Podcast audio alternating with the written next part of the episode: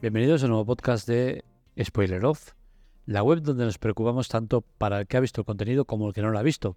Porque entendemos que el que ha visto una película o serie, si le explicamos cosas que ya ha visto, pues seguramente se va a aburrir. Pero el que no lo ha visto, ¿qué hacemos con él? Si contamos cosas que todavía no ha visto, pues dirá, hostia, ya más desvelado lo que va a pasar, no me interesa verlo. Pues aquí nos preocupamos por ambas partes, intentamos entretenerlos. ¿Lo conseguimos? Pues sí, yo creo que a veces lo conseguimos. Así que vamos a intentarlo de nuevo. Y hoy lo hacemos con una película de miedo. Posesión infernal, El despertar. Una película de terror a lo grande, tan a lo grande que yo quiero que yo creo que se pasan eh, de, de bestias y acaba siendo abrumadora y exagerada en todo lo que nos propone. Vamos a analizarla y vamos a explicar todo lo que podamos sobre ella.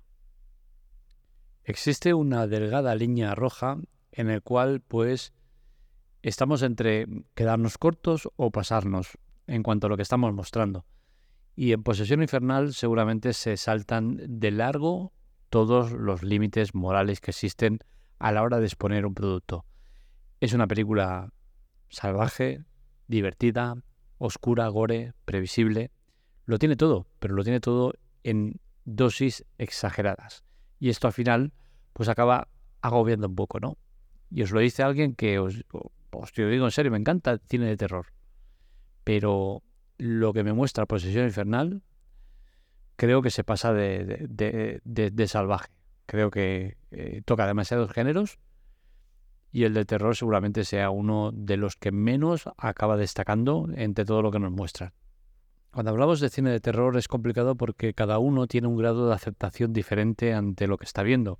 Y en mi caso yo creo que tengo un grado bastante alto, con la cual cosa, cuando hablo de que la parte de terror es la que menos mm, acaba destacando la película, quizás para otro dicen, hostia, es que ¿qué estás diciendo? Si esto es eh, acojonantemente aterrador.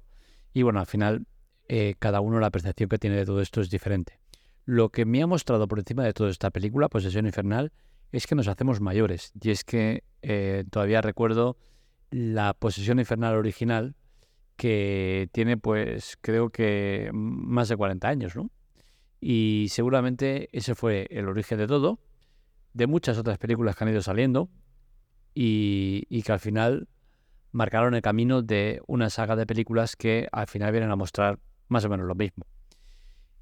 Posesión Infernal, la nueva, es un remake, pues si nos centramos en la película de, Sam, es decir, la del 81, eh, es el punto de partida, pero no es el, remake de esa, porque seguramente esta posesión infernal tiene mucho más que ver con otra que se hizo mucho más adelante. Entonces, eh, yo creo que esta posesión infernal se acerca más a, a, la del uruguayo Fede Álvarez que es del 2013, que ahí sí que vemos un eh, remake de, la otra, pero eh, con, un aire totalmente diferente, ¿no? Un aire eh, que al final, entre unas y otras, no tienen mismos personajes, sí, la historia es parecida, tal, pero no, no es lo mismo, ¿no?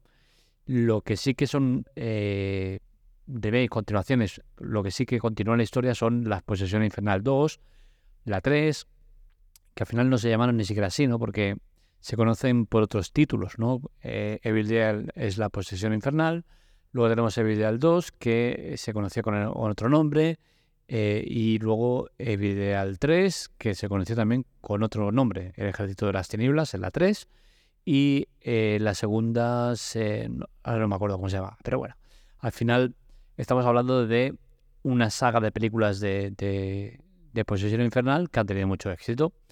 La nueva, pues a mí sinceramente es que no me acaba de gustar. Porque, como decía antes, me ha parecido un exceso de tantas cosas que me ha acabado eh, agobiando de, tanto, de tanto de todo. Eh, mucho de sangre, mucho de muertos, mucho de intentos de sustos, mucho de tanto, de tantas cosas que al final pues se me hace complicado. Es una película que tiene un ritmo alto, que no paran de pasar cosas, que estás continuamente con venga, va aquí, venga, vaya. y bueno, y, al final, pues a mí no me acaba de convencer. ¿Vale la pena verla? Pues yo creo que sí, porque al final, si te gusta el cine de terror, pues eh, es una película que encaja perfectamente en el género y que nos ofrece eh, muchas cosas interesantes.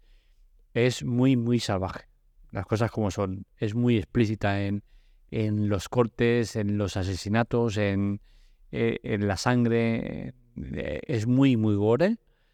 Y, quizás seguramente eso es lo que me ha no me ha acabado de convencer, ¿no?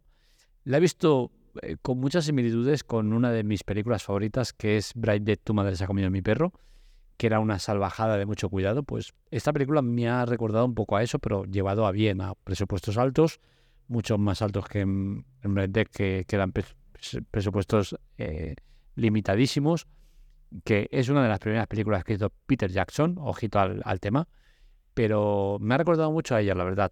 Y, bueno, al final, eh, Posesión Infernal la he visto en dos tramos, la empecé a ver hace como tres semanas y la he acabado de ver pues hace unos días, con la cual cosa eso ya da muestras de que no me ha acabado de convencer lo que estaba viendo. O sea, empecé a verla y dije, hostia, mira, mm, tengo otras cosas que hacer, ya continuaré viendo la mañana, tal, y lo fui dejando y al final pues supongo que esto también ayuda a que la película no me haya acabado de convencer, ¿no? El verla en, en, dos partes no es buena señal.